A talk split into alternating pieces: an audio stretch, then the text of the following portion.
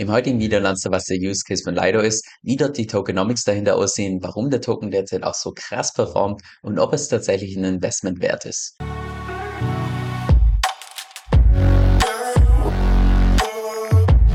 Hey, mein Name ist Kevin und auf meinem Kanal geht es primär um DeFi, Decentralized Finance. Genau gesagt verschiedene DeFi-Protokolle und DeFi-Strategien, weil ich persönlich felsenfest davon überzeugt bin, dass man damit in der Zukunft das meiste Geld verdienen kann. Falls dir das zusagt, lade ich dich herzlich ein, und auf Abonnieren zu klicken. Und mit dem, lass uns auch direkt ins heutige Video reinstarten. Also lass uns mal ganz vorne starten. Und zwar, wenn wir beispielsweise hier bei DeFi Lama reinschauen, sehen wir Lido derzeit das mit Abstand größte DeFi-Protokoll. Und zwar mit einem Total Value Lock von so ungefähr, ja, 8,4 Milliarden, was definitiv eine Hausnummer ist. Und das Beeindruckende leider ist aus meiner Sicht primär die Tatsache, dass das Protokoll erst gelauncht ist im Dezember 2020 und schon im Januar 2023 tatsächlich das Nummer eins größte DeFi-Protokoll war. Das heißt, in nur ungefähr 25 Monaten von überhaupt nicht gestartet bis zur Nummer eins, das ist schon ziemlich beeindruckend. Auch wenn wir uns mal hier die Performance zum Lido-Token anschauen, und zwar zum einen in US-Dollar gemessen, wobei das aus meiner Sicht weniger aussagekräftig ist, insbesondere wegen den Zyklen. Aber wenn wir uns mal die Performance beispielsweise in Bitcoin gemessen anschauen, sehen wir hier rund um den Merch letzten Jahres schon ein riesiger Aufschwung. Dann ging es in Bitcoin gemessen eher nach unten und jetzt gerade wieder kurz vor dem Shanghai Upgrade, was irgendwann im März kommen soll, wieder ein riesiger Aufschwung, was wahrscheinlich primär daran liegt, dass ganz viele Leute vermuten, dass nach diesem Shanghai Upgrade ziemlich viel Kapital in Staking fließen könnte, also insbesondere in der Zukunft, weil ja derzeit nur so ungefähr 13 bis 14 Prozent aller Ether gestaked sind. Das heißt, das ist noch Riesenpotenzial nach oben. Aber wenn wir uns mal einfach den Preis in Bitcoin gemessen anschauen, im Vergleich zum Low beispielsweise im Juni letzten Jahres, dann hat sich der Preis mehr als vervierfacht, fast schon verfünffacht. Also eine unglaublich krasse Performance, die dieser Token gerade hinlegt. Mittlerweile ist der Token auch hier unter den DeFi-Tokens auf Platz Nummer 6, wobei man aus meiner Sicht drüber streiten kann, ob jetzt wirklich DAI ein DeFi-Token ist, genauso auch die gerappte Bitcoins. Ja, weiß nicht so recht, aber gut. Der Leider-Token auf jeden Fall spielt da ziemlich weit vorne mit. Lass uns zunächst mal den Use Case gemeinsam anschauen, bevor wir uns dann die Tokenomics ein bisschen genauer die Lupe nehmen, weil der beste Use Case bringt nichts, wenn einfach die Tokenomics sind und auch umgekehrt, wenn du jetzt beispielsweise super tolle Tokenomics hast, allerdings einen nicht so tollen Use Case oder vielleicht auch gar keinen Use Case, dann ist einfach fragwürdig, wie langfristig das Marketing für so ein Projekt funktionieren soll. Von daher, um tatsächlich ein richtig tolles Investment zu haben, ist es in aller Regel eine Kombination oder eine Kombination nötig aus dem guten Use Case, gute Tokenomics und beides verbunden wird, dann kannst du ein Token auch nicht nur 100x machen, sondern sogar 1000x. Jetzt zunächst mal zum Use Case von diesem Protokoll selbst. Und zwar war es vor Lido der absolute Standard, dass in dem Moment, wo du Staking betrieben hast, dass du deine eigenen Tokens weggelockt hast und während die im Staking waren, hattest du keinen Zugriff mehr auf deine Tokens, wenn überhaupt die ganzen Rewards, das sie dann bekommen, von dem entsprechenden Staking.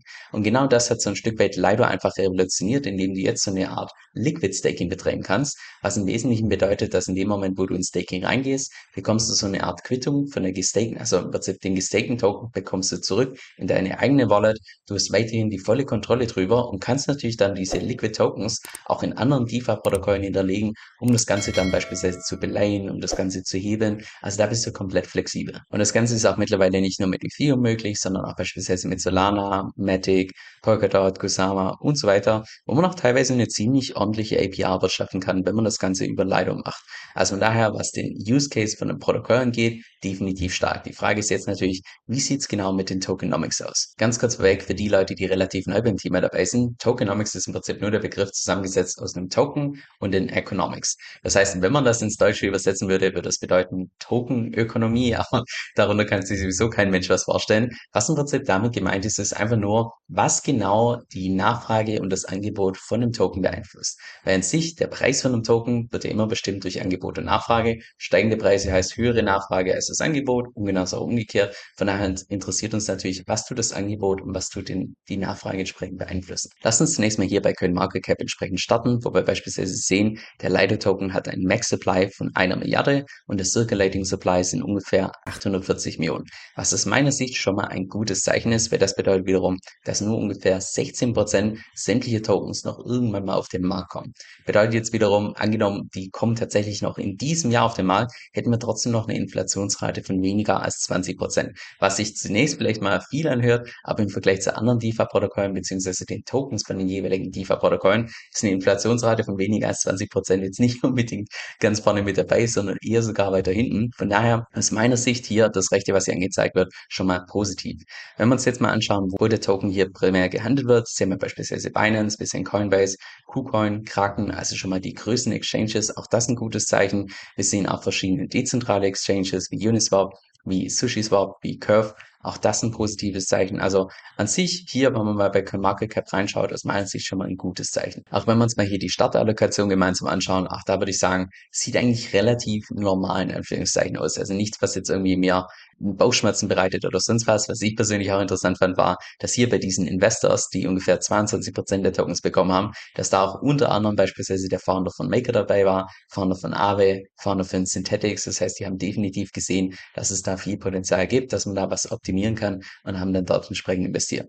Aber an sich von der Startallokation alles im Rahmen. Auch wenn ich mir die derzeitige Verteilung der Tokens anschaue, würde ich auch da sagen, sieht eigentlich relativ normal aus und es hat sich relativ fair verteilt. Also wir sehen hier beispielsweise die erste Adresse hält ungefähr 12 Prozent. Da habe ich extra nachgeschaut. Das ist die Treasury, das heißt, das ist die DAO selbst, absolut im Rahmen. Dann haben wir hier noch ein paar Personen oder auch Personengruppen, die einen relativ großen Anteil halten. Da vermute ich persönlich, dass es wahrscheinlich die Founders sind oder vielleicht irgendwelche frühen Entwickler, die einen relativ großen Anteil von Beginn an entsprechend gehalten haben. Das sind auch hier insbesondere solche gerade Zahlen, von daher vermute ich ganz stark, dass es Leute sind, die von Beginn an Tokens bekommen haben und einfach diese Tokens stupide durchgehalten haben. Aber an sich von der Verteilung her, ich würde sagen, es sieht relativ vergleichbar aus mit anderen DeFi-Protokollen. Auch das nichts, wo ich jetzt irgendwie Bauchschmerzen bekommen würde. Jetzt, was mir schon eher Bauchschmerzen macht, ist hier, als ich nachgelesen habe, was der Use Case von diesem Lido-Token ist. Und zwar steht da als einziges dran, dass ein Governance-Token ist. Ein Governance-Token heißt im Wesentlichen das, also Lido ist ja eine DAO, eine Decentralized Autonomous Organization. Kannst du im Wesentlichen vorstellen, wie so eine Art Verein auf einer Blockchain, der allerdings nicht einen einzigen Vereinspräsidenten hat, sondern im Prinzip geleitet wird oder gemanagt wird von der gesamten Community beziehungsweise von allen Leuten, die diesen Governance-Token entsprechend halten und dann abstimmen können über verschiedene Sachen. So, so funktioniert eine DAO und weil der Lido-Token ein Governance-Token ist, bedeutet natürlich auch, dass wenn Leute tatsächlich abstimmen wollen, dass sie dann diesen Token dafür brauchen und das natürlich so ein Stück weit auch die Nachfrage steigert. Zumindest in der Theorie. In der Praxis, die allerwenigsten Leute haben tatsächlich Lust, da irgendwie was abzustimmen oder sonst was. Die allermeisten Leute, die in so einen Token investieren, sind Leute, die einfach nur irgendwelche Gains haben wollen. Und das war's. Also Theoretisch erhöht das die Nachfrage in der Praxis kaum spürbar. Was ich persönlich vermutet habe, ist, dass wenn du jetzt beispielsweise hier über Lido in Staking gehst mit Ethereum, gehen ganze 10% von den Rewards als Fees an die DAO. Von daher habe ich persönlich vermutet, dass einfach ein Teil von diesen Fees irgendwie wahrscheinlich indirekt oder direkt den ganzen Leuten zugutekommen, die entsprechend diesen Lido-Token halten. Weil wenn wir uns allein mal die Fees hier anschauen, allein in den letzten paar Tagen hat das Protokoll mehr als eine Million pro Tag an Fees entsprechend generiert. Das heißt, eine unfassbare Menge, die da innerhalb innerhalb von einem Monat zusammenkommen. Von daher dachte ich, ja, wahrscheinlich fließt da einfach ein Teil an die Leute, die den Leider-Token halten. Habe dann auch extra bei Discord entsprechend nachgefragt, ob es einen weiteren Use Case gibt aus einem Governance-Token. Und da stand dran, currently not. Also derzeit wohl der einzige Use Case von diesem Token tatsächlich der, dass er ein Governance-Token ist, aber du tust zu keinem Moment irgendwie davon profitieren, dass Lido das Protokoll massive Fees entsprechend generiert. Denn jetzt kurz zu meiner Zusammenfassung, bevor wir dann zu meinem persönlichen Fazit kommen. Was den Use Case vom Protokoll angeht, also dass du Staking betreiben kannst, Liquid Staking betreiben kannst, bei verschiedenen Blockchains ein unglaublich starker Use Case, was allein das zeigt, dass einfach das Lido-Protokoll nach so ungefähr 25 Monaten das Nummer eins größte DeFi-Protokoll ist. Von daher, was den Use Case vom Protokoll angeht, unglaublich stark. Jetzt was den Use Case vom Token, vom Lido Token angeht, naja, derzeit der einzige Use Case, dass du tatsächlich bei der DAO abstimmen kannst. Nicht mehr und auch nicht weniger. Ich habe da zwar in verschiedenen Foren gelesen, dass eventuell irgendwann mal künftig mit den ganzen Fees, die generiert werden, die ja immens hoch sind, dass mal irgendwann ein Buyback-and-Burn-Mechanismus integriert wird, aber das sind derzeit nur Gerüchte, nur eine Spekulation und sich auf sowas zu verlassen, einfach tricky. Und genau das spiegelt auch so ein Stück weit meine persönliche Meinung wieder, weil leider an sich das Protokoll aus einer Nutzerperspektive, also wenn es darum geht, jetzt beispielsweise Liquid Staking zu betreiben bei Ethereum, bei Matic, aus meiner Sicht die absolute Nummer eins. Da gibt es kein besseres Protokoll aus meiner Sicht, wo man das Ganze machen kann. Aber jetzt beispielsweise dieser ganze Hype rum um dieses Shanghai Upgrade bei Ethereum, aus meiner Sicht komplett unbegründet, weil selbst wenn jetzt dadurch irgendwie deutlich mehr Leute bei Ethereum das Staking betreiben oder weniger oder sonst was, es juckt einfach nicht, weil zu keinem Moment ist es so, dass die Leiter-Token-Halter da irgendwie dran partizipieren. Egal, ob es nach oben geht oder ob es nach unten geht, fundamental einfach komplett unbegründet.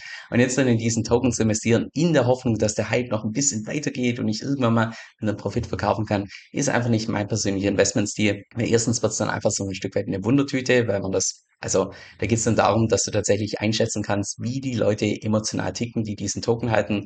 Ganz trickige Geschichte. Und zweitens geht es einfach vom Chancen-Risiko-Verhältnis aus meiner Sicht um ein Vielfaches attraktivere Tokens, die nicht nur den Use Case haben, dass sie einzig und allein ein Governance-Token sind.